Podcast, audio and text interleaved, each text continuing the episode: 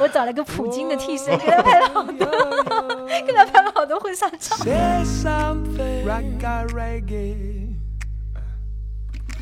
我那翻译软件没法工作。你就哭就行了就哭。哭着说。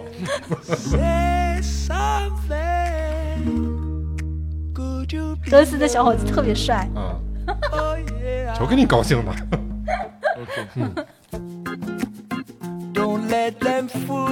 因为我是停在那里，第二天早上四点多的时候，我突然看到四辆车子朝我开过来啊！挺瘆得慌的。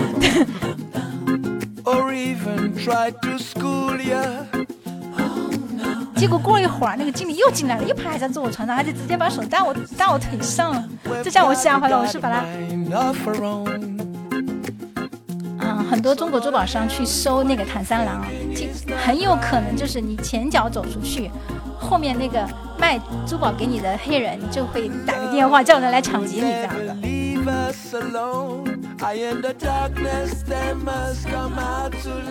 Hello，大家好，欢迎来到能力有限电台的新一期节目，我是老崔。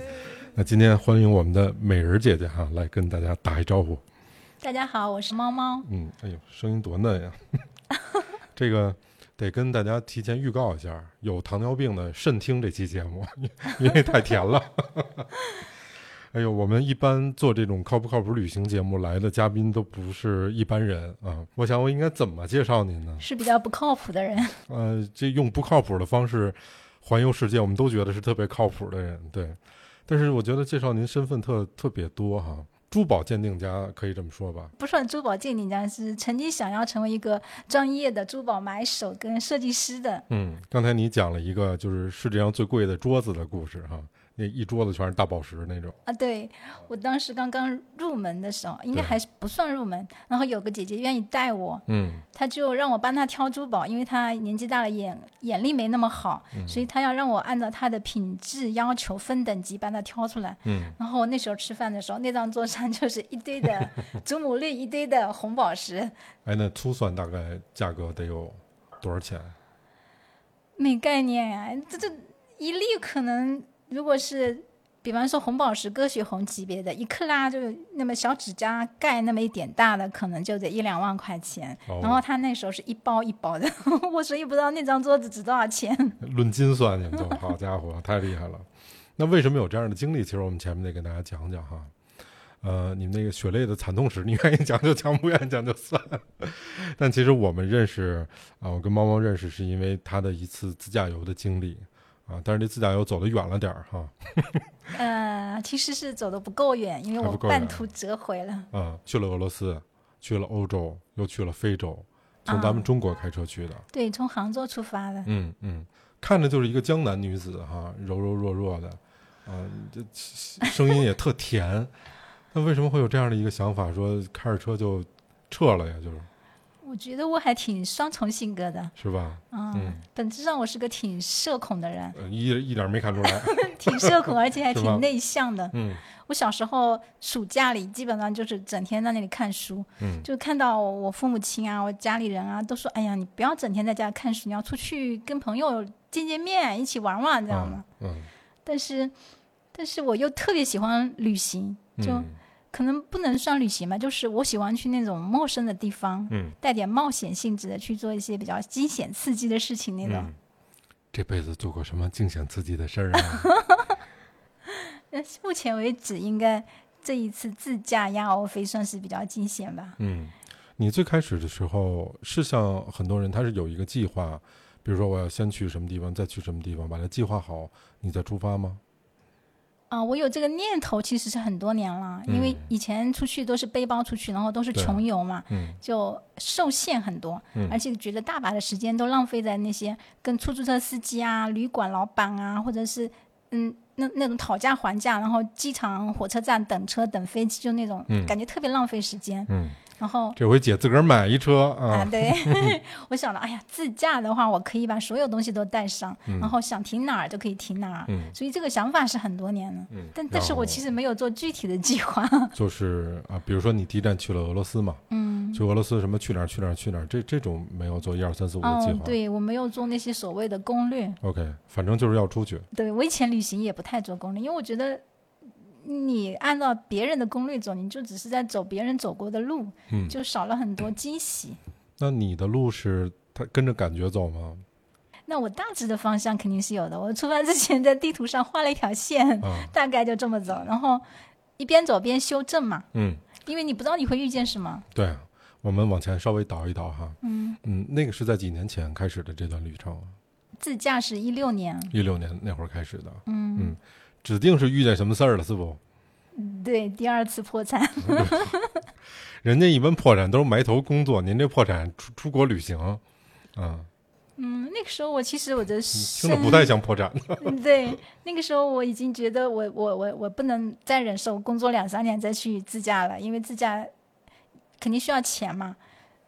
我当时就已经受不了这个破产带来的那种心理上的崩溃感了，我就觉得我必须马上出去了，但是又没钱怎么办？破产是到什么程度？就是真的一分钱都没有了吗？对我 我当时用了那个杠杆，然后二零一六年不是股灾吗？嗯就杠杆的话就直接爆仓掉了，嗯然后我还抵押了房子那时候。嗯，所以等于 连锅端了那种是吗？对，嗯，那你没考虑这个生活问题吗？就我未未来要怎么办？很因为很多人都会这么想，我现在一下等于我失去了所有，你想我第二次破产，我就是那种顾前不顾后的人，嗯，可能我我反正有第一次，的经历了，可能我骨。子里比较乐观吧，我就觉嗯得怎么样我也不至于没饭吃啊，嗯就走着瞧呗。嗯，然后就买了辆车，嗯，仅有的那点钱买辆车对，其实我是还是工作了两个月买了那辆车。啊，然后就就出发了。嗯，对，对，都带了什么东西啊？当时带了一点摄影器材，然后一些日用品，反正带了还挺多的。嗯就一大堆的衣物啊，什么就是就是我当时想自驾的原因，就是可以把自己喜欢的东西全部带上。有那种怀着悲愤的心情出发的吗？就是老娘就不回来了，是这样吗？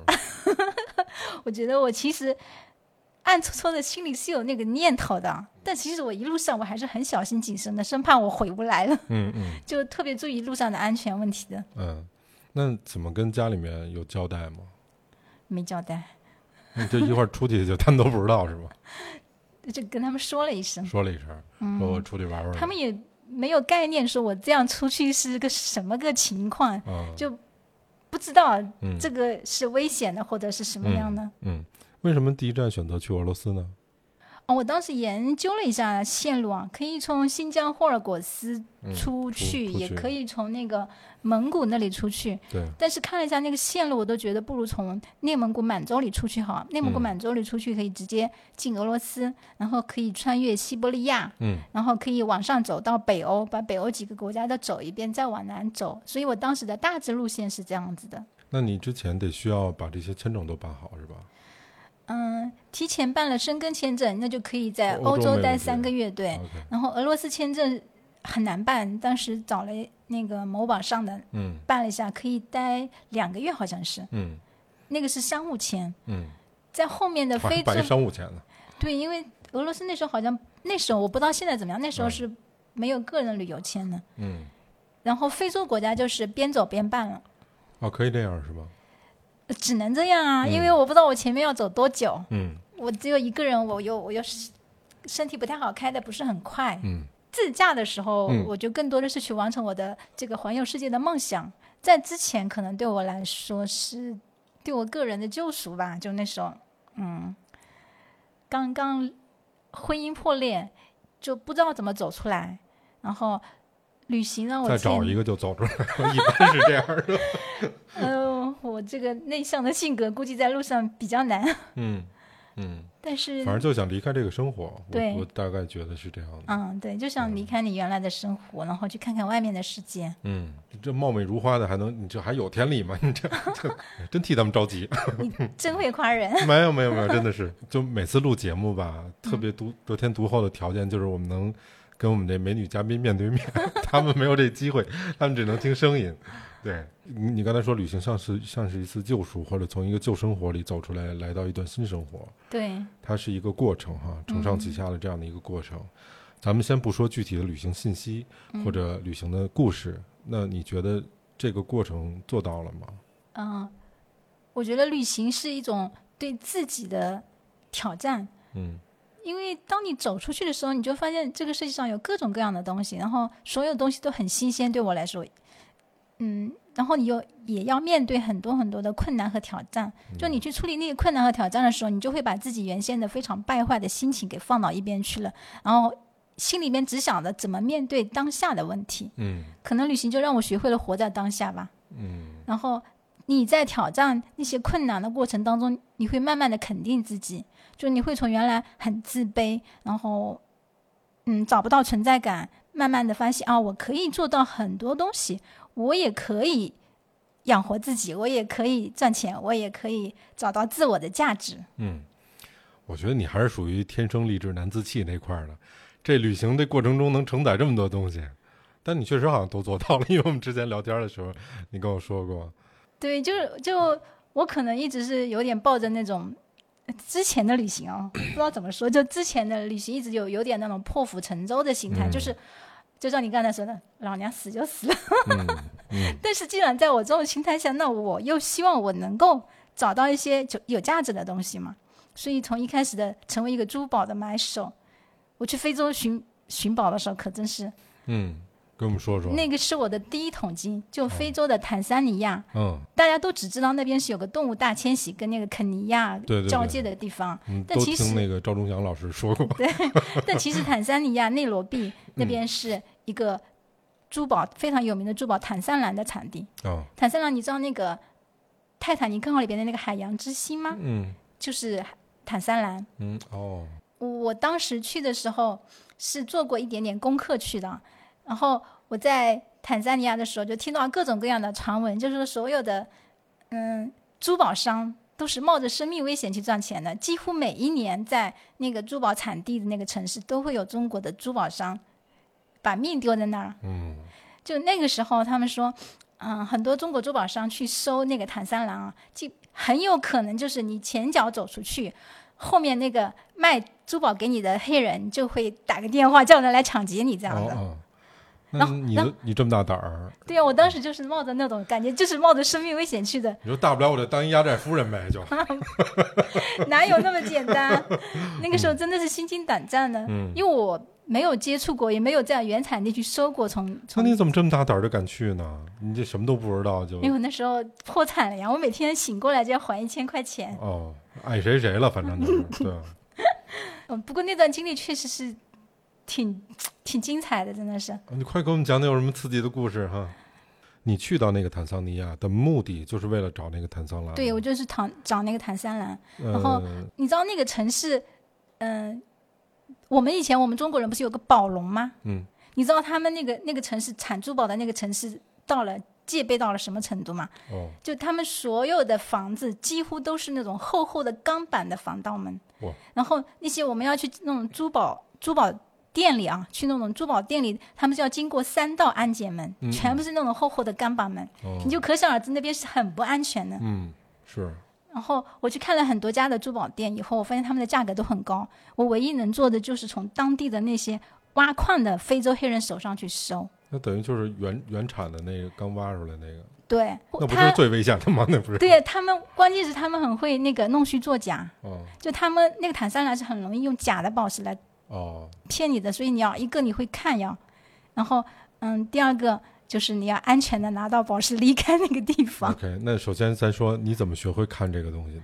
我其实当时还是借助于别人，是那个翻译找了一个当地的他，他跟我说的他非常信任的那个一个朋友，一个鉴定师，哦，鉴定师，对我给他一定的费用，让他嗯帮我看。嗯就我当时请了一个呃翻译啊，嗯，鉴定师，倒是挺靠谱的。哦，那倒挺因为我拿回来的珠宝全部拿回那个呃广州珠宝鉴定中心全部鉴定过都没问题。嗯，你你有销路吗？就打算就开始进这货？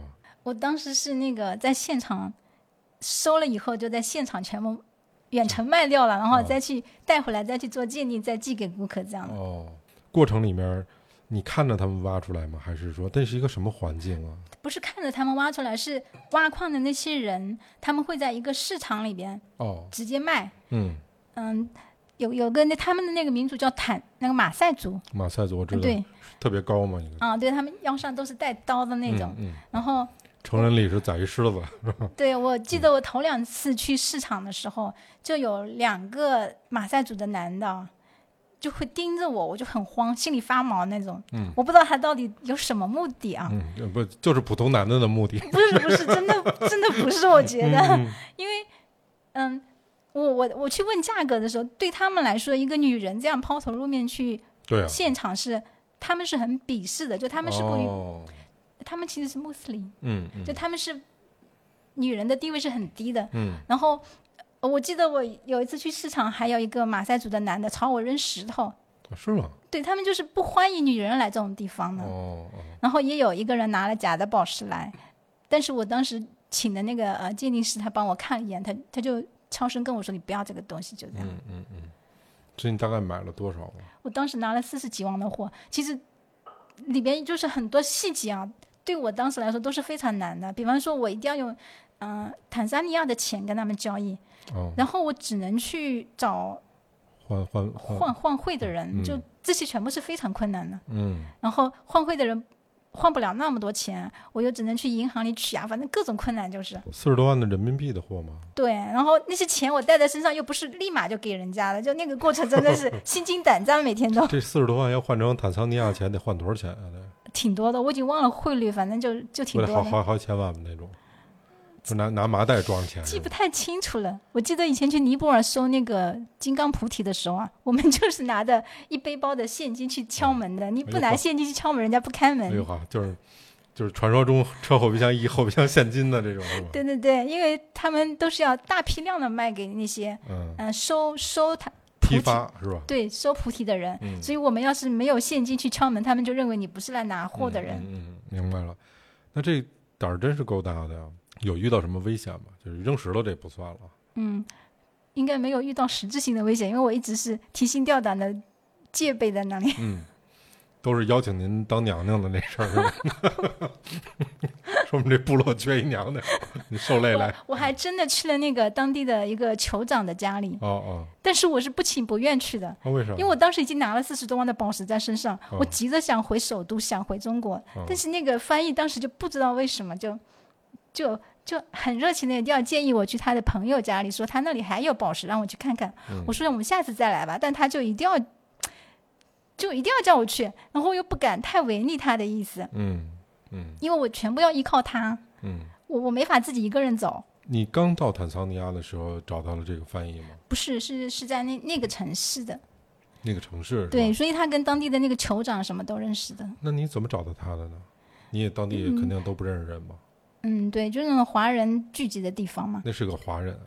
对，哦，那就应该是担心的，我觉得是没错的。嗯嗯，所以这是一段经历。这四十多万人民币的货买这个坦桑尼亚蓝的宝石，能一拳头那么多，只要啊就这么多。对，大小有什么？一克拉、两克拉、五克拉都有。哦，没给自个儿留一念想，留一个什么之类嗯，的。没有留，好可惜，以前太穷了，实在是嗯，就想着挣钱了，还债，还债。对我的房子都要没了。哎呦，又又增长了阅历，从来没想过这一巴掌宝石大概是一个拿的是一什么概念。嗯，所以呢，你当时去到那儿的时候，呃，坦桑尼亚的生活是一个什么样的生活呀？当地人很穷吗？还是嗯，不是我们想象那样？我我来打个比方啊，就是很多黑人给中国人打工的啊都会嗯偷东西，哦，但是他们跟我讲了一下，我就发现他们不得不偷东西，因为坦桑尼亚的那个消费很高的，他们的一个月的收入可能就买点主食都不够。哦他们但凡想吃个鸡蛋，稍微吃块肉啥的，他他就不够那个收入就。嗯嗯嗯嗯，比较糟糕啊，对东西卖的贵，但收入又低。对，哦，然后我住在那个酒店看出去啊，我看到啊，对面的那个是他们嗯黑人的房子啊，嗯那他们我看到他们有人怎么睡在门口，我说为什么他们睡在门口？他们跟我说因为。里面没有空调呀，很热啊。然后哦家里一家里有很多人啊，他嗯家里睡不下，只能睡在门口啊。这样坦桑尼亚之前是哪儿的殖殖民地什么之类的吗？不对，那边是英国还是法国，我记不清了。嗯，那他们当地说什么话呀？他们有自己的斯瓦西里语，哦，我还居然还记得这个。啊，玩玩什么之类的吗？有，我其实是在这之前玩了几个月，有一个岛非常好，那个岛很漂亮，很漂亮，嗯，快给我们形容形容呗。就是它还保持比较原始的状态，嗯那些街道啊什么都是以前那种殖民时期的那个，有点像马达加斯加那种感觉吧，可能、类似于。我其实，在那儿不不算是玩儿，在那 考察不是在那儿我在卖那个非洲画，非洲画。对非洲黑人的画。不是您这一路，我觉得跟旅行没关系，全是挣钱的事儿。嗯、对，那个时候破产以后去，基本上都是带挣钱的事儿。嗯，非洲是什么样的绘画？嗯，他那个风格就是他很多那种马赛画马赛人的，或者画马赛民族的，或者用油画的方式吗？还是他其实呃，我当时卖的是一批丙烯画，嗯嗯？哦但是是当州当地的非洲黑人画的，油画也有，油画比较贵，就嗯就卖的少。嗯，所以就是一边玩一边看看有没有可以销售的东西，嗯，对用来，还债。因为那边的东西其实很有特色的，嗯包括当时我找了一些嗯非洲的比较有点年代的一些木木头做的东西，嗯但是当时那个出关啊进关都很麻烦，因为它相当于是古董，类似于古董，其实不算古董，但是木头这个东西有很多嗯很多很多手续，嗯，就特别难拿回来那这都怎么克服掉的呀？啊，各种麻烦。嗯嗯，详细说说吧。我在那儿找了一根一家很很很有特色的非洲的一些木雕的店啊，然后帮很多顾客淘了东西，然后要出来的时候，我发现不能直接去邮局邮寄，他要叫你去办一个木木头的检测的证明，哦，然后我又语言不通，就特别难，然后跑东跑西，就跑了很多部门才把那个章给盖下来。嗯。然后邮寄回来以后，国内海关又说你这个又缺少一种什么消杀、消杀什么什么的，哦。就是那个流程是非常复杂的，嗯。那一次就把我搞害怕了。嗯，那最后也算搞定了。哎，搞定是搞定了，嗯没有继续做下去，原因就是我其实对珠宝比较无感，嗯，我不是那种看到珠宝就两眼发光的人。我觉得你还挺有运气的呀。我会去之前先做一些功课啊，我会先学很多东西，嗯，然后大概知道，比方说，嗯，听说花了八千八百八十八。对，花了八千八去报了一个报了一个珠宝课程，哦哦，那个课程也才十天，嗯而而且那个拿的货还被坑了很多哦，他们还卖给你货，啊。除了教给你这些知识之外，对，呃，我真正学到的就是我知道那个真正的拿货市场在哪里，哦，然后在那个市场上碰到了我带我真正迈进珠宝大门的师傅，就是很多这种做生意上的细节，其实呃就是那样一步一步一步的去踩坑去摸索，然后你嗯一步一步的进阶吧。嗯我其实应该算两个师傅，一个是女生，但是那个女生是做鉴定的，她对市场行情不是很了解。嗯然后这个这个男生他是，嗯，当时入行他他也才三年，但是他人很坦率，就把其中很多的小小窍门告诉我了，然后带我去了那种有担保的地方，就，嗯，我们珠宝。我一开始像我那样去非洲收珠宝，简直就是无知者无畏，你可能真的会死在那儿的。嗯 然后你也不知道你拿的价格好不好，也不知道你拿的成色怎么样。后来他带我入门就是在泰国，就泰国是世界珠宝的集散中心，嗯有一个地方叫坚竹汶，嗯，就基本上非洲的珠宝也是通过坚竹汶，然后进入泰国，再进入全世界各地这样子的。哦，嗯，泰国本身又产红宝石，然后泰国旁边的斯里兰卡是产蓝宝石的，嗯基本上都是通过坚竹问那个地方来收货。嗯然后他带我去那个地方收货，还有就是他给我介绍了一个担保担保的那个太极，就是太极的华人。嗯就从那个时候开始，我才可以正常的做生意。就你不用担心你买到的货有没有问题，价格有没有问题，因为它是这样的。比方说，所有来卖货的人是到那个华人珠宝商的办公室去拿货给我们看，然后我选中了货，跟对方谈好了价格，是先把那个货给那个华人珠宝商，然后他拿去做鉴定，去那种国际鉴定中心做鉴定，出了证书以后没问题，我再把钱交给他，他把珠宝给我这样子。然后他收一定比例的佣金，佣金，对，但是这样我们就很安全，当一支付宝的角色呗，就是第三方的这个角色。对第三方角色、哦那你之前那直不愣登的都是怎么去的呀？就是逮哪儿看哪儿直不愣登的就是非洲那一次特别危险，嗯？然后一开始不是报了八千八的那个培训班吗，去了泰国跟斯里兰卡，我就知道大概那个市场在哪里，但是嗯我不知道具体怎么操作的。那是一个比较野生的那么一个地方，对吧？在当地是非常有名的一个也是珠宝集散中心，就是珠宝商也是去那里收货的，嗯嗯只是很少有外国人说直接跑到市场上去跟当地非洲人去收货。嗯，你说的那个不安全，第一个是当地有一个性别的歧视问题，嗯其他的不安全，比如说这个货的真假的问题，对吗？对，一个是真假的问题，一个是嗯性别歧视啊，你一个。外国的人跑到那里去收货，嗯他们假如认为你很有钱，或者你身上带着钱，那你有可能会遭遇到抢劫。嗯，你听过那种故事吗？听过很多那种故事，说几乎每年都有珠宝商把命丢在那儿。啊，你不是恰恰就是那碗里那块肉吗？对，所以我很小心，包括换嗯钱啊，都各种小心就。这个心都提到嗓子眼儿上了，对我住也不敢住在那个市场边上，都住在很远的地方这么。有心机呢，太刺激了。嗯，对，先是去嗯那个非洲回来以后，我就去报了那个珠宝老师的课，哦，你从那个后面报的那课，对，哦哦，然后再去了泰国。嗯，然后在泰国开始就相对比较正常了，这样，嗯，对是一个正规的市场。对，嗯，明白了，真是不容易啊。我朋友评价我就是无知者无畏，现在回头再让我去一次，我可能也不敢了。嗯当时没办法，我每天要起来还一千块钱啊。嗯，对怀着悲愤的心情就出发了。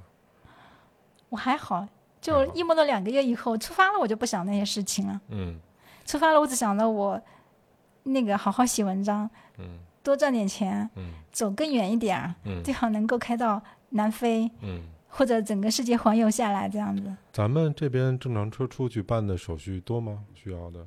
嗯，汽车出关的话要办一个 ATA 证，嗯，当时的话 ATA 证要压车价的一半，然后出去只能车价能的一半。对，然后出去只能只能就是一年。哦，当时说是一年必须回来，但是后来的政策怎么变也不是很清楚。那你当时给了车价的一半了？嗯，当时好像找了那个中介，好像不到一半。嗯反正也得压点钱。对，反正对，那那就就一年必须要回来吗？就反正你不回来，他那政策就是这钱就不给了。当时是这么说的。但是后来因为我生病了，我就一年内回来了，所以那个政策后来怎么弄我也不知道。哦，就后面也有车出去的，他们好像不止一年，我不知道他们怎么办呢。那你是必须得把车开回来，对吧？当时是这么说的，哦，明白了。但是估计可以通融吧？嗯，内蒙古满洲里出境，满满满洲里出境，然后到俄罗斯。嗯，呃，给我们讲讲这个过程呗。刚开始去的时候，第一次那应该也是第一次自驾游出境吧？对我从杭州开到内蒙古满洲里的时候，都是白天开车的，没有晚上开过。然后我从满洲里出境到俄罗斯的时候是晚上半夜，然后我问旁边那个司机大哥，我说大灯怎么开的？他他被我惊呆了，他说你怎么到这儿了？你居然连大灯都不知道在哪里？你你真不知道大我真不知道那时候。然后我记得第一天我就特别惊险，因为我当时订了个酒店啊，我我是瞎定的，就我只是在按照我那个路线上啊有那么一个酒店，但是我不知道怎么去。嗯然后当时有个一起出关的大哥听说了以后就说：“那你就跟着我走吧。”我跟着他走，我才知道什么叫做那个俄罗斯，他们怎么形容俄罗斯人呢？老毛子嘛，就就他说你跟着我走吧，我说那你能不能开慢点？我说我车技不太好。跟你说话这是俄罗斯人还是中国人？俄罗斯人哦，他说带我到我要去的那个酒店。哦，就是你问人那大灯怎么开是吗？对，然后他说你就跟着我走，我刚好也是那个方向啊。哦哦，结果就在那种很小的路上啊，就是国内可能有点像国道线那种路上，他晚上啊全程开一百三十码，我怎么都跟不上，我跟的我快哭出来了，就那种在狂飙，我就感觉嗯 他们俄罗斯人真的哦战斗民族，真的是战战斗斗民族。嗯，你连车灯都大灯都不知道在哪儿开是吧？那是我第一次开的，快要哭出来，我真的跟不上，但我不跟上，我也不知道怎么办，因为那个时候那导航什么的都还没有那么好使，嗯嗯然后那段又是在边境线那里信号特别差的。嗯，大哥有点不太贴谱，你稍微慢点开呀、问题。我已经跟他说了慢点开，他大概已经开得很慢了。妈呀，大哥开什么车呀、大概货车，开一百三十迈，对呀、我就跟不上，我都跟得哭了，快要。要不然 俄罗斯年轻人少，你知道吗？也属于不作死不会死的这种，最后跟上了吧？最后那我就死命的跟跟上。啊，然后住在那儿了。嗯，对，呃，第二天，那你为什么都是晚上开呀、在俄罗斯因为他那个过关过了很久很久，啊，排队是吧？对，一直排队，他检查各种东西，嗯就所有东西全部翻出来。我我刚出发带的东西还特别多，所有东西都翻出来检查一遍。然后等我过关的时候已经半夜了。哦，就咱们这儿还关要嗯，我记得那时候我还写了一下，大概排队排了十几个小时。哦，饥肠辘辘的在那里饿的要死，嗯嗯，然后又你又不能停留在那个关口附近的，你必须离开那个地方嘛。你要把那东西都拿下车嘛，对呀、全部搬下去，然后再搬上来。然后他全部检查过以后，再再全部搬上了。对查什么东西都？我都已经记不清了，反正就是特仔细啊。嗯而且而且俄罗斯过关还算好嘞，他只是就这么很繁琐的流程，很慢的那个速度啊。嗯，到了那个俄罗斯进入欧洲的时候，在芬兰的地方，我还差点被那个了，就是被判定为有罪了。为什么呀？因因为当时很多人跟我说，你一个姑娘自驾旅行，你你要带点什么防狼喷雾剂啥的。嗯，你说不是，我就是狼，不用带。然后我真的带了防狼喷雾剂，结果那个是属于违禁品。哦，那儿不让带是吗？对，你说我们防色狼怎么了？然后我就被扣在海关，啊、我差点要坐牢。他们就是说要这么监禁，啊对，很严重。而且那个芬兰的那个海关还特别的公事公办，特别的冷漠。反正我又是搞到那个半夜三更。我当时把前面的那个自驾的一些文章啊，还有一些采访报道啊，全部给那个那个那个签证官看了。然后包括我有申根签证多次往返的，以前也去过啊。然后跟他讲了，我说我是自驾环游世界什么什么的。呃，他当时听我讲的是很礼貌的，我还想啊，他应该会放我过关嘛。结果就快要过关时，他不是要检查我的东西嘛，就发现里边有个防狼喷雾剂啊，哇，这下就变得铁面无私了。这为什么那么严重？不就一罐喷雾剂吗？他就说这在我们国家是违反法律的，你这个带的应该属于管制品。哦，那我不带了不就完了吗？不就是对呀、我就说那你没收了不就完了吗？对啊那不行，他我当时已经想不起来怎么后来怎么放我走的，就是折腾了好久好久好久。嗯嗯，就就也就因为你长得白，换别人我们就不关小黑屋了就。那这当时心里还挺担心的嗯，对呀、啊，不知道这还走不了走不了了。那你在俄罗斯待了多久啊？俄罗斯我是慢慢开的，当时开了两个月，因为我本来就是没有说一定要到哪里嘛。当时我的想法就是能走多远就走多远，然后我要慢旅行，体验式旅行。啊，怎么个慢旅行法？你的概念？就俄罗斯那个整个过程其实不用开两个月啊，但是我会在有些地方待个三五天或者一个星期，啊，或者有一些什么小镇啊、小城镇啊，我会绕过去待个两三天这样子。嗯，反正就是看着地图上有点儿就去那儿待待。啊、对，那会会说那俄语吗？不会，怎么跟人交流啊？特别困难，而不是听说且小伙子长得都挺精神的吗？对俄罗斯的小伙子特别帅。啊，瞧给你高兴的。嗯，那怎么跟 你这有什么故事吗？没有，那怎么跟人交流啊？嗯，翻译吗？没有，就就拼命找那会议会一点点英语的人交流。嗯，靠眼神交流。我那时候因为经济上很很困难嘛，所以订的大部分是民宿。民宿啊，啊，找那个民宿可真辛苦啊！嗯，就他那个民宿很难找到，很多在那种小区里还不让你进去啊，或者什么七七八八的，嗯你要找几几栋几单元，你根本找不着，就那种，嗯，所以这个就费了好多劲啊。嗯，特费劲。嗯，那这里面遇到什么好玩的人或者事儿了吗？俄罗斯也有遇到很多华人的，华人啊，嗯，对，啊，那他们会跟我讲一些华人在那边的创业故事啊，但这个跟国内吹牛逼的这不感觉差不多吧？我觉得，就是换到国外吹的了呗。差不多嗯，没遇到什么外国的朋友之类的吗？也有啊。嗯，我刚才看你这一提俄罗斯小伙子，就高兴，脸儿又红了，咯儿嘎乐的，我就觉得肯定得有点故事，没有没有没故事，是吧？真没咋故事，因为我英语也不好，俄语又不会。是错过了，因为没故事，所以很遗憾的感觉 没有，我我还记得跟一个姑娘去他们学校住了几天，啊。然后还跟另外一个姑娘去俄罗斯那个摆地摊儿，摆地摊儿啊，摆地摊对卖，卖啥呀？就我当时车上带了很多东西嘛，我我说带一些中国特色的礼物，沿路上可以给送给外国人呢、嗯 结果就把那些东西拿来摆地摊卖了，那卖出去了吗？卖了一点点，卖了一点点。嗯，纯粹体验。然后呃还去了一个俄罗斯的开民宿的一一对夫妻家里，可能是去问他们能不能住宿啊啥的，因为我看他们好像有那种搭起来的那种类似于蒙古包一样的、嗯，帐篷一样的东西嘛，嗯嗯然后就在他们家住了几天。嗯相当于他们就像我们国内现在很多田园爱好者，就两个人本来都是白领，哦，然后辞了工作卖了房子，到乡下去买了一一个农庄，嗯。过那种很原始的，嗯，也不能说很原始，那种种自己种有机蔬菜啊，自己搞农场啊那种嗯生活。世外桃源的感觉。啊，对，嗯。那有些人觉得，我觉得俄罗斯对他们的评价比较两面，有些人觉得特别不友好，可能对哪儿都不友好，也不不光对中国人吧，还有些人觉得比较友好。那你自己感觉他们对你友好吗？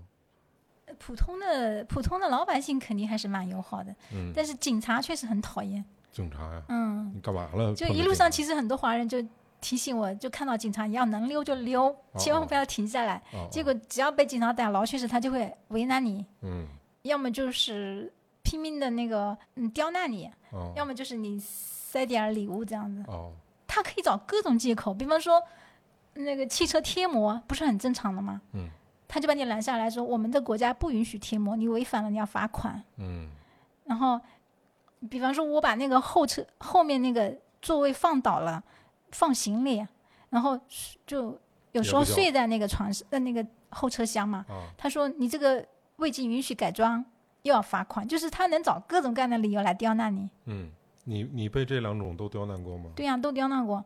还有就是，我本来想的很美好的，在那个西伯利亚，整个的路上是非常美的景色的，很多地方都是像世外桃源一样的。我就想，我找片小树林，在那儿没人的地方，我就露营嘛。结果也被警察逮牢了。怎么那地儿还能有警察呀？对，那不我露营不敢在森林里边，我就在森林边上靠近村庄的地方。哦然后哦，他就说这里不允许停留，又又得罚钱。那个倒是没罚我钱，但是当时把我吓坏了。嗯，就他们横眉冷对那样。对对，不是，呃，因为我是停在那里，第二天早上四点多的时候，我突然看到四辆车子朝我开过来啊你还，挺瘆得慌的，早。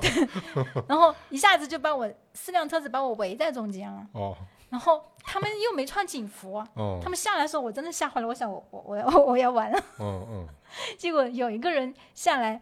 问了我几句以后，亮出那个警官证跟我说：“你不允许停在这儿，什么什么的。哦那个四个警官倒是还好的。不是关键他四点多干嘛来呀？对呀、我所以我当时？吓坏了，真的是。嗯，那边是天亮的早，四点多时候已经天亮了。那正常人四点多也哦，对他们是说村庄里有人报警了，说有一辆什么车，来历不明的车停说就是你是吧？对，然后他们这车牌子我们也不认识啊。对一大早过来了，好家伙，你不得感谢一下警察叔叔吗？对他们那四个警察倒是还蛮好的，他们把我劝离了以后，还一路护送着我上那个公路，走了好远，他们才回头。人人怕你回来之后接着接着捣乱，再给人吓着。我一点都没捣乱，我只是哦停在那里露营了。嗯，那你嗯碰见那坏人，那那那警察怎么解决这事儿？对，要么就跟他磨，要么就给点礼物，啊，怎么磨法啊？磨磨就解释，你讨厌，这种吗？没有说好话。说好话管用吗？他他其实是这样的，他很会看你的那个的啊，他看你身上磨不出钱来了，他就算了。哦，就你得比他更有耐心呗。嗯，哦，你要直接掏出钱来结束了，这这事儿就对就花了是吧？对，因为我记得中间有一次是有一个华人的在那边经商的人，刚好也跟我一起的，他就嗯直接掏钱解决的，就很快过去了。嗯，那我自己一个人的时候没那么多钱，我就跟人家磨，有可有时候要磨好久才会放你走，他要罚你多少钱啊？要罚的话，基本上两三百到五六百人民币吧。哦，那挺多的，嗯嗯，一次，嗯，哎呦，那磨一下有价值，有价值，有价值。最关键是他找的那些借口都是有点鸡蛋里挑骨头的，你又没有真正的违规，干嘛的？嗯，在那个一路上自驾过程当中，到非洲这种更严重，其实，非洲更严重。嗯，对，嗯，就属于正常的你要面对的困难。到俄罗斯这块儿，你嗯你自己最大的感触啊，比如说你到哪儿看到这个风景，让你觉得印象最深刻的？西伯利亚的风景真是把我震撼到了。就我原来以为西伯利亚是很荒凉、很荒凉的，结果七八月份的西伯利亚真的全是白桦林的是吗？白桦林加那个一望无际的那种紫色的花嗯花海，嗯还有就是它那个日，就是下午夕阳快下的时候啊，就经常有那种地上的水汽上来的，就跟仙境一样的，那个嗯气飘在那个树的半中央，哦，真的你一眼看去就像仙境一样的。哎呦，我当时摄影技术太差了，都拍不下来那种场景，不行，我得死在这儿，我死在这儿，我不过了。所以我才会想在那儿露营嘛，因为实在嗯太美了。嗯，其实不是说那个内蒙古草原很漂亮嘛，但是跟俄罗斯那边的草原比起来，真的那边的级别高太多了。是吧？嗯，我们这边有牧民啊，天天对我们这边已经沙化很严重了，其实相对来说，那边全部还是很原生态的。嗯，你要敢在草草原上开车，那还了得啊！这边 骑着摩托车追你，不给你要个万八千的走不了。嗯，心境上有什么转转换吗？我感觉我很快就进入打怪升级的状态了，一心就想着怎么往前走，去嗯更有意思、更好看的地方，已经完全忘了出发时候那种悲愤的心情。这么没心没肺的，这才过 没过去几天呀、哎，那你还是挺专注于当下的，在旅行的过程中。因为你在自驾旅行过程中，每天都要解决各种各样的问题啊。就嗯，比方说我路线根本不认识的啊，然后导航在那个地方是经常没信号的，嗯我很多地方就会导航走错掉，嗯或或者走入那种很土路，嗯然后我的车技当时还是很差很差的。嗯，一开始走那个土路的时候，一下子把我导了一百多公里土路，我也是开的要哭出来。哦，那会儿会开大灯了吧？那个时候那个土路是搓衣板路，我以前只在那个西藏阿里无人区才经历过那种路。那最差的那种。嗯嗯然后有时候你那个加油啊，加油站它可能嗯设置的间隔比较远，嗯你又忘了中间可能没有很及时的加，你就要担心油不够啊。反正每天要面面对很多很多问题的，那一人全搞定了。嗯，只能搞定，又不搞定就死在那儿，嗯，那说明还是能力强这块儿的。想办法嘞。对，可能每个人都是有超出自己预期的那种未开发的能力吧。那看到的这些风景，除了西伯利亚之外，没去什么莫斯科红场之类的。都去了，对，就那种小时候在电视上、在书本里面学到那些嗯，对对，对。名字，然后自己看到了。首都，我还待了蛮久的，住在一个青年旅社里面，嗯然后，呃，那那里就挺贵的，对我来说就消费挺高了，只能住青年旅社那种多人间。嗯然后去各个景点看的时候还要买门票啊啥的，但是还是蛮新奇的，就是，呃俄罗斯对我们中国人来说还是有点儿特殊的嘛，就属于共产主义的大本营。嗯就以前学习，我我我是七零年代的人啊，嗯所以以前学习的时候学到过很多东西，就很好奇，都想去看一下。嗯嗯，反正俄罗斯的那些建筑啊，还有他们那些博物馆啊，对我来说都还是蛮有意义的。你没在俄罗斯唱一个莫斯科郊外的晚不色儿那种？歌我倒是不会唱，但是我出发的时候带了一件婚纱，我说要拍一个拍一系列自己一个人的婚纱。好家伙，行，真行哈！穿了吗？我穿的那个婚纱在红场拍照，我在俄罗斯那时候应该是找了个当地的学生吧，他帮我拍的。我觉得那些照片还挺有意义的，一个是在那个你说的红场啊那些非常有意义的地方，还有一个是他们有那种长得像谁谁的那种，嗯，明星替身。啊，我 是吗？我我找了一个我找了一个普京的替身，给他拍了好多，给他拍了好多婚纱照。啊，普京本人知道这事儿吗？在啊，那些照片都在啊，我现在翻翻还挺有意思的。能回头发我两张吗？可以呀、我我我搁到我们公众号，让我们同志们都看看，这长长眼这种。到那边吃饭都怎么解决呀、啊，俄罗斯吃的可真难吃，不好吃吧？超级难吃。嗯，那你到那边全都是下馆子，不自己做吗？嗯其实很多时候是那个超市里买东西吃。买现成的呀？嗯，对，哦，下馆子可贵了，那时候我可穷了，真的是。嗯嗯他那边的车道很多都是那种类似于国内的国道线一样的，嗯就基本上只能两两个两个车双车道嗯，那种，双车道哦，那，很窄啊。很窄。然后那边有很多很多大货车，嗯反正两边都是那个白桦林特别美，嗯还有就是我刚才说的一片一片的花海，然后那个草原啊，它那里的草原的草都是长得一人高的那种，风吹过来你感觉自己会被吹进去那种，哦风特别大。嗯在那个西伯利亚的时候还遇见了第一次爆胎，然后第一次挡风玻璃被打碎，挡风玻璃被打碎了。对，因为它那个路很窄嘛，都是大车嘛，大车很容易带起那个石头。哦，我可能跟有时候是那个对面的车带起的石头打在我挡风玻璃上，有时候可能是前面的。嗯嗯，就有一次，就那个石头比较大，就把我挡风玻璃打碎了。那咋办？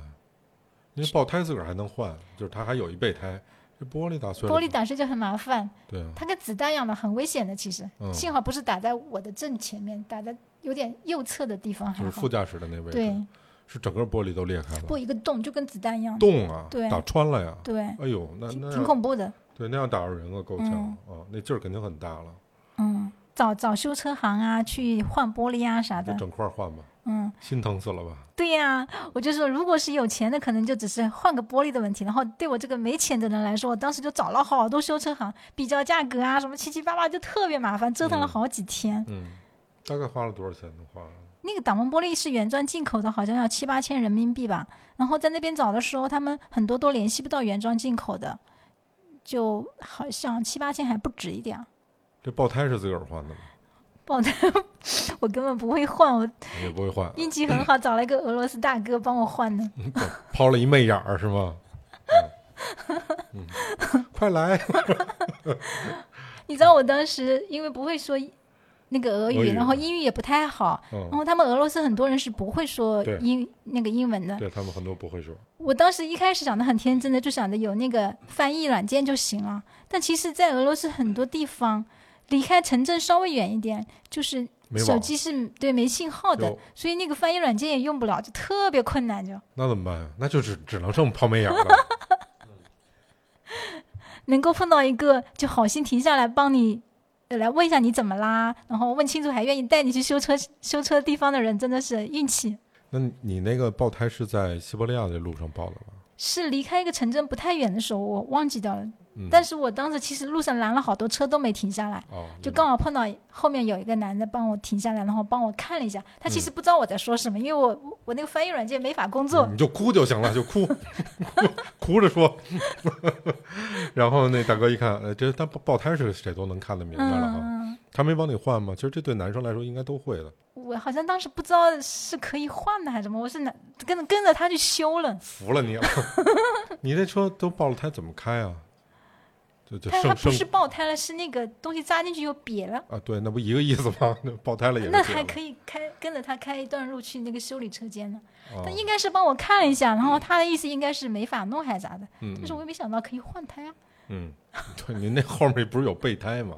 嗯，对呀、我我怎么没想到？我忘了。因为那个胎如果完全没气的话，嗯你走的时间长了，那胎和轮毂就脱开了，哦，那胎就报废了，轮毂也容易爆。那可能那个胎是硬胎吧，就不会那样子。呃一样，除了现在这种防爆胎之外，啊，其他轮胎只要没气了都有这问题。你像我连大灯都不知道的人，啊，你真是胆儿挺大的，你就对我出发之前，很多人给我发了一大堆的那个车怎么修，要带什么东西，我就瞄了一眼，我看不懂，算了。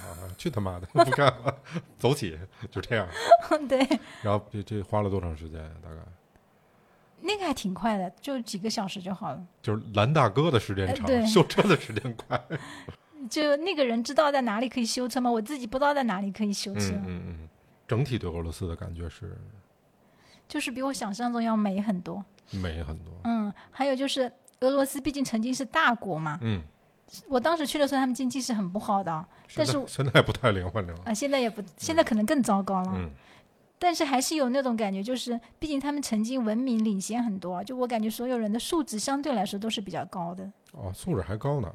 嗯，就就是呃，我说的素质是文化修养啊那方面。哦哦哦，对他们有灿烂的文学嘛。嗯，对。嗯嗯，这事儿你怎么了解到？你也跟他们不会说当地话那比方说很多城市，你都可以去看各种演出啊、表演啊。哦？不没钱吗？还看演出和表演呢？那是那那看钱用在什么地方嘛？哦我可以少吃点。啊，所以看了看好多演出和表演，就了解了一下当地的文化。嗯，嗯然后还有一个印象就是俄罗斯人真的超爱喝酒啊。嗯，伏特加是吗？我是很早起的人啊，啊我经常早起看到路上有很多很多醉汉，对，躺那儿了，是不是？啊就人家还没回家，我已经起来了，就嗯，你这早起得起多早？就五六点钟我可能就起来，有时候醒来我就如果不是住酒店住旅社的，我醒来可能就出发了。就是比方说我是露营的话，我醒来可能四五点钟，那我就出发，然后就可以眼、哦看到很多很多的，就那种城镇里就很容易看到醉汉，啊，就是人家刚喝完那种。对他们超爱喝酒，嗯，听说这也是俄罗斯一社会问题了，变成。嗯可能是吧，特别大城市里。嗯还有他们的建筑真的超美啊！我会我会说，觉得他们整体的那个，就像瘦死瘦死的骆驼比马大那种感觉，就是很多小，因为我去了很多小村镇、小城镇啊，嗯，比方说我们的农村里，你不会看到一个六七十岁的奶奶开这个车，打开后车厢在路边卖东西吧？但他们就会，就他们可能比我们领先了很，嗯早了很多年。嗯嗯我在一些小城镇就会看到那种六七十岁的奶奶啊、大爷啊，开这个车子，然后把自家摘的那些果园里的东西啊拿出来摆个摊儿，就在路边卖。这种嗯在我们这里可能就只有年轻人很潮的年轻人才会干这种事情。嗯，这然后他们那儿是一个正常生活方式。对对对，还有就是，嗯，我在很多地方会看到很多四五十岁、五六十岁的人，就是在那儿看书，哦，就是各种场合都很多人在看书，可能就在路边啊，或者是在干嘛，弄自己家门口啊，都会摊了本书在那儿看。嗯嗯嗯，就是凭这些，还有就是他们的各种表演啊，看了什么表演？就就我们国内一些很贵的表演，马戏团的表演啊，还有俄罗斯的那些什么歌舞剧啊，水平很高的，嗯，贵吗？比国内肯定便宜很多很多。很多。嗯，你能记得看表演的都是什么样的人吗？我感觉就是对他们来说是一种日常。哦，生活方式之一了啊。嗯，对，嗯，嗯就我去的是他们俄罗斯最美的两个月。嗯，就是这这个记住了，七八月份去最合适。嗯，对，所以俄罗斯就算差不多玩完了，然后你从俄罗斯走的嗯，到的欧洲，对，从哪边出去的？芬兰，哦，就是你刚才说的那个，差点被关小黑屋那地儿。对，芬兰这是不是对他们印象从此就不太好了？所以我芬兰很快就走了，嗯 就去哎大使馆转了一下我就走了。我去那个北欧的时候，基本上都是选一些离城镇比较远的旅社，就是我要控制在三十欧以内，然后就不会在很市中心的地方。基本上北欧那些市中心地方都会特别贵，嗯，找便宜的地儿。然后那些比较偏一点的旅社的话，可能就蛮有蛮有特色，或或者蛮有味道的。嗯但是北欧的时候，嗯，有一个问题就是北欧特别冷，对，他们的人工特别贵。我记得我当时找的一些旅社就很搞笑，幸好我是自驾的啊，他就只提供一个光板的床，你要自己、啊你要自己提供自己带枕头、被褥啥的，如果你要那些东西就要加钱这样就给合着就给您提供一屋呗，啊，对，室内的一屋呗，啊，对对对然后，有一床板。嗯，床然后到北欧的时候已经有点冷了，那边本来就冷得早嘛，哪国家那么不懂事儿？你 你告诉告诉我们。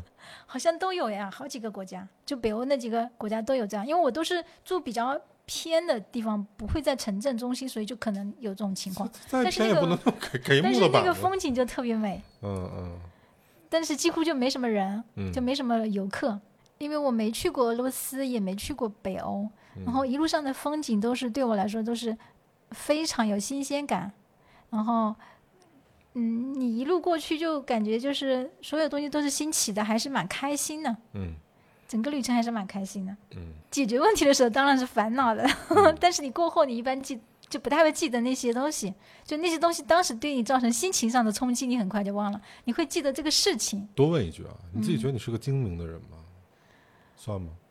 嗯，我我其实是比较大条的人，嗯，我发现我就跟我一起做过这种旅行类的节目的男孩女孩们哈，嗯都是普遍都有你这种特征。因为我我在刚才在跟你聊的过程中，我就觉得身后有好多我曾经做过采访那个影子，都是没想太多，都是没把事儿太当回事儿的主，然后就在这过程中嘻嘻哈哈的也都过来了。但是其实有时候他讲的很多事儿，在别人听来这事儿过不去了，就吓死了。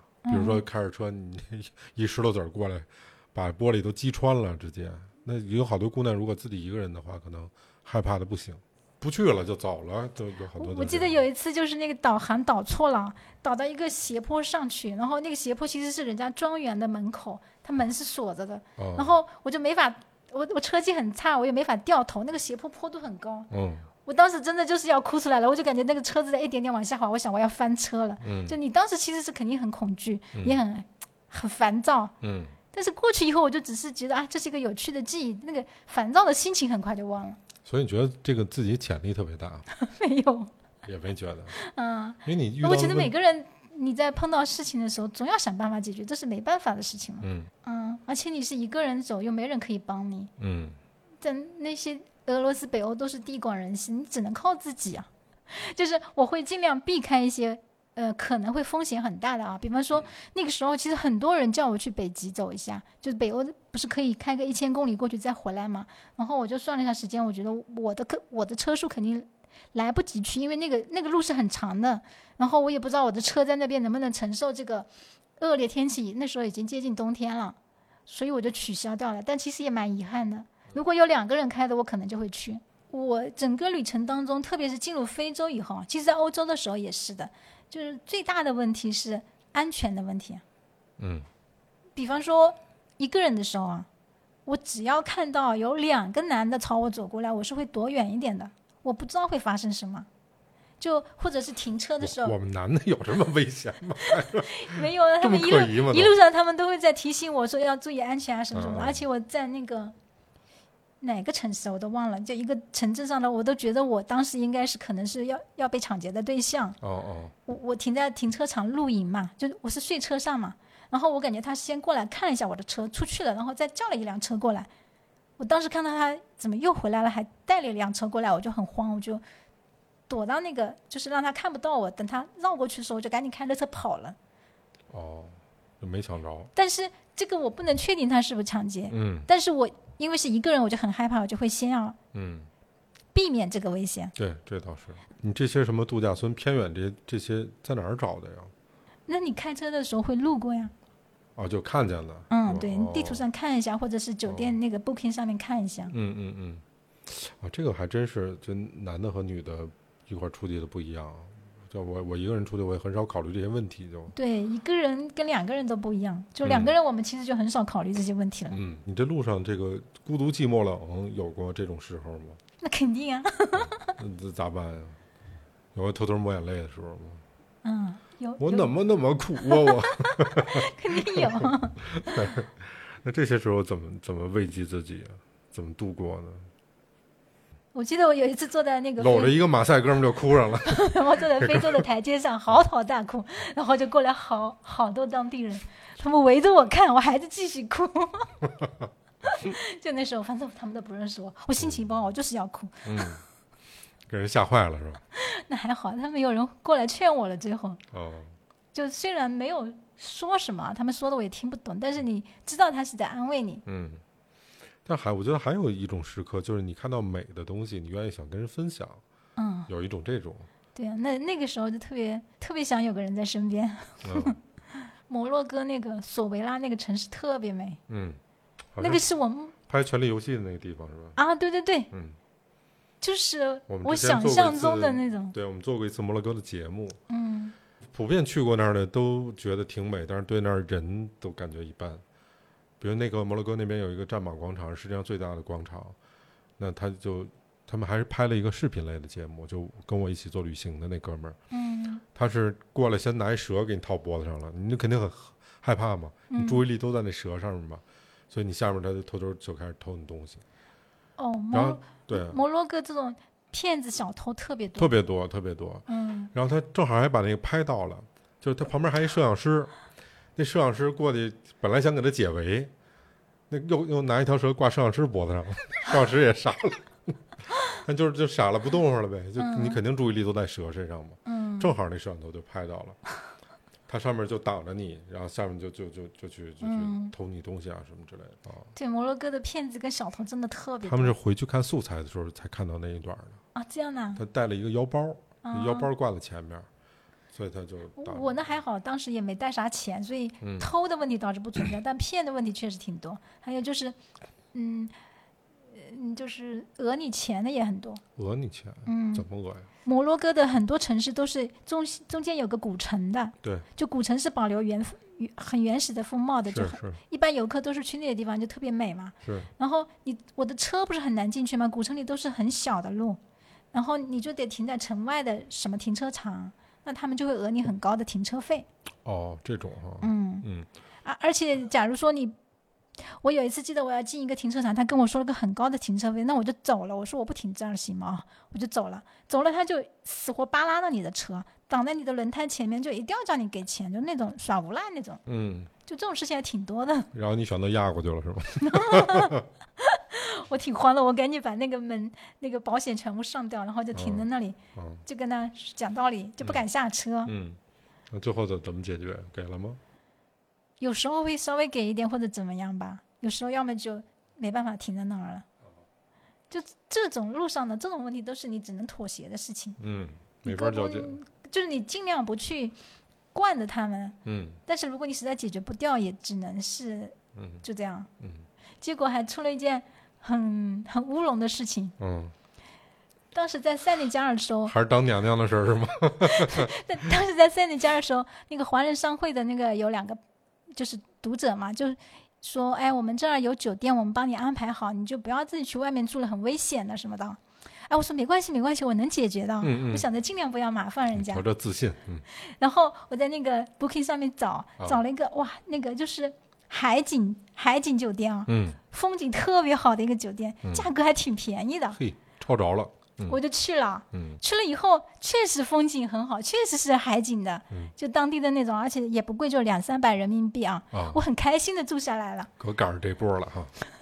结果住下来以后，我刚进房间，那个酒店经理就过来啊，啪一屁股坐在我的床上啊，然后跟我就是那种搭讪一样的，我我就赶紧站起来，就不知道他在干嘛，就跟他就是客气的了几句啊，然后又他又走过来，啪一下把手搭在我的肩膀上，哟，然后我就有点慌了，我说你干什么啊？就把他轰出去了。结果过了一会儿，那个经理又进来了，又啪一下坐我床上，他就直接把手搭我搭我腿上了，这下我吓坏了，我是把他推出去的。嗯然后我就给那华人打电话了，我说我说我好像这边不太对劲，啥情况？跟他讲了，嗯嗯，他就问我什么酒店，然后他一看地图说你那里是红灯区，他肯定以为你是妓女。嗯，我在那里交了十天的房钱，哟，他一分钱不肯退给我，我就只好跑了。所以后面就就我就很多地方就接受那些华人商会的人啊，或者是嗯当地华人的那读者的帮助，嗯，要么住到中国旅馆，要么就是反正在他们那附近住了就。那你怎么一下交十天的钱呀？你我我想到那个一看那大海就就开始忘了是吧？对呀，那价格又便宜，而且嗯我当时在那准备待十天，因为要办下一个国家的签证，就是要嗯有那个时间周期嘛。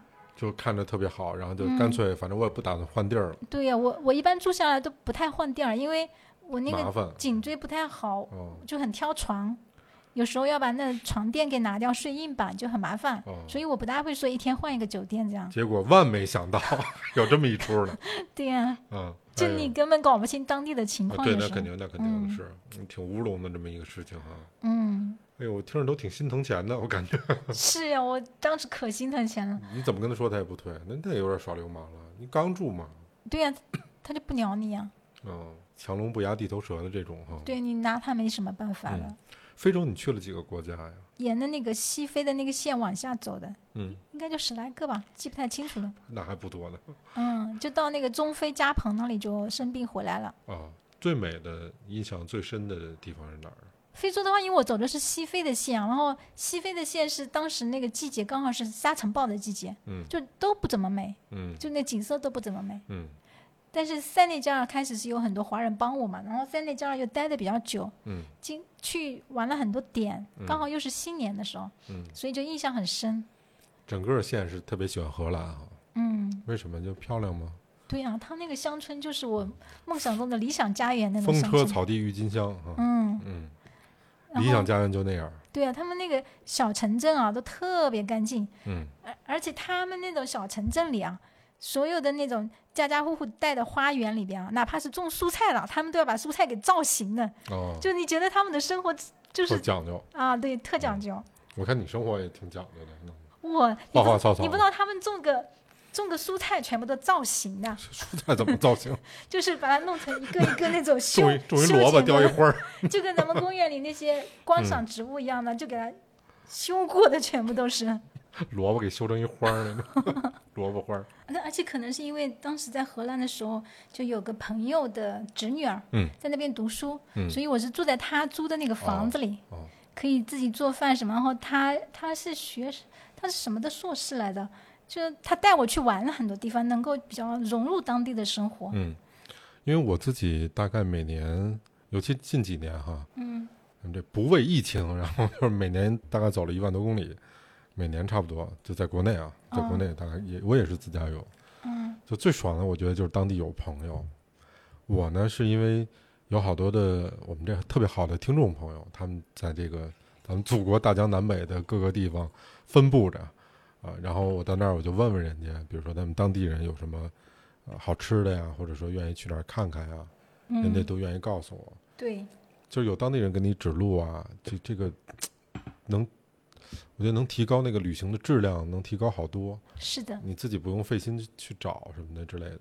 而且你旅行如果是一个人走的话，你很多时候只是看风景、看景点。但是如果你有当地的朋友，他们是可以带你进入当地人的生活，知道他的圈子的生活，你就会见识到很多有意思的事情。嗯，这个朋友他的生活圈子是这样的，那个朋友的生活圈子是那样的，你即使看到的都是不同的东西。嗯，这是让你觉得旅行里面最爽的那部分吗？嗯，所以以后有机会还打算再出去吗？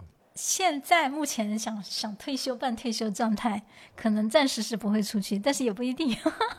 我的性格说就是那种说风就是雨的，到时候说下礼拜。打电话就已已经不在了，逮不着你了就，嗯，现在是想安心待在家里，就是舒服舒服。过过退休日子。嗯，但是也有可能到时候说不定，嗯、一激动又我我们不允许这么貌美如花的姑娘在家里退休着，嗯，这这个是犯罪啊，这个不可以这样的，还应该多出去走走。哎，有什么你想去的地方，但一直没去过的？南美。南美啊，对，南美是比较远了啊。嗯，但是因为南美是讲西语的嘛，我一句、嗯一句都不懂。我当时还想过要学一下西语再去南美会发。那舌头那个嘚儿那种音，嗯 你自驾游其实有点困难，因为太远了啊，坐飞机得二十多个小时，你要开过去，南美不太敢开，嗯，南美很多地方都是有那个什么黑帮的嘛。其实也还好，就是因为我我的另外一个朋友不是刚才咱们在那个节目里面说过嘛，嗯。我另外一个朋友他现在不就在南美嘛，开始从入境那个玻利维亚，然后到巴西，嗯。然后打算到巴拉圭，然后这么一路走，目前碰到的人还都特友善，就是骑马那个吗。对，哦，都还特友善。他骑马这事儿已经放弃了，因为这马都快死了，他就受不了了。那马经常受惊吓啊因为他有的那个路上就是双车道，全是那种巨型大货车，一个一，他马受不了。嗯而且像你刚才说的，你照顾那个马要带饲料啊什么这些东西，很麻烦。对，他不不觉得可能这个也不太负责任对这个马，所以他就把把马送给他的一个朋友，他买了一辆自行车，现在一直在啊，对，但也挺刺激的。可是跟我们印象里面的南美，就是你刚才说的，比如说很多黑帮啊，嗯，还好，他都没遇到过。他他是从哪个国家开始的？玻利维亚开始的，嗯他那马也在玻利维亚买的，嗯。嗯，然后一直到现在啊，现在到哪个国家了？现在到巴西了，哦，已经到巴西了。现在巴西边儿上，嗯他正在企图在没有签证的情况下，看看怎么能进巴拉圭，因为巴拉圭跟中国没建交。啊，但最新的这个我们聊天的时候，呃，巴西跟巴拉圭中间那个边境管得特别松，你只要有一个巴西的车带着你过，中间是没人检查的，直接就可以开过去了。啊所以他去巴拉圭就是半半日游吧，就这么开过去了啊啊，然后到那儿玩了玩又回来了。对他如果不能去巴拉圭的话，他就一直往下走，去智利啊什么的，阿根廷啊，这这一路。南美我还是挺想去的。嗯，我觉得有机会应该去看看吧。嗯，也许还有什么其他的故事能够讲给大家听呢？对，被你说的有点心动了。不是，我记性确实不好。嗯，你过两天在大马路上碰见我，还能记得我是谁吗？哎，我瞅你眼熟。我有点脸盲，嗯，那干了，你到时候记那个记不起来，你要提醒我一下。我回头刻你脑门上，刻我脑门上和咱俩名字。对，那行吧，那今天就是这样的一期节目，谢谢大家，那我们下回再见，拜拜。拜拜。 Look out on a summer's day with eyes that know the darkness in my soul. Shadows on the hills. Sketch the trees and the daffodils. Catch the breeze and the winter chills in colors on the snowy linen land. Now I understand what you tried to say to me, and how you suffered for your sanity, and how you tried to set them free. They would not listen, they did not know how. Perhaps they'll listen now. Starry, starry night. Flaming flowers that brightly blaze. Swirling clouds in violet haze. Reflect in Vincent's eyes of china blue. Colors changing hue morning fields of amber grain, weathered faces lined in pain are soothed beneath the artist's loving hand. Now I understand. What you tried to say to me, and how you suffered for your sanity and how you tried to set them free. They would not listen, they did not know how. Perhaps they'll listen now, for they could not love you. But still, your love was true. And when no hope was left inside on that starry, starry night, you took your life as lovers often do. But I could have told you, Vincent, this world was never meant for one as beautiful as you. Starry, starry night. Portraits hung in empty halls, frameless heads on nameless walls, with eyes that watch the world and can't forget, like the strangers that you've met. The ragged men in ragged clothes, a silver thorn, a bloody rose, lie crushed and broken on the virgin snow. Now I think I know what you tried to say to me, and how you suffered for your sanity, and how you tried to set them free. They would not listen, they're not listening still. Perhaps they never